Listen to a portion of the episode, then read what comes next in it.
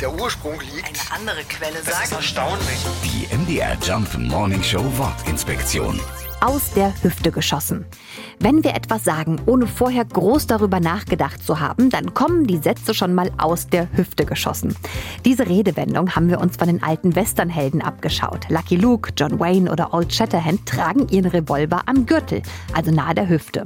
Eine beliebte Szene ist das plötzliche Schießen, bei dem ohne Vorwarnung innerhalb von Sekundenbruchteilen der Revolver gezogen und geschossen wird.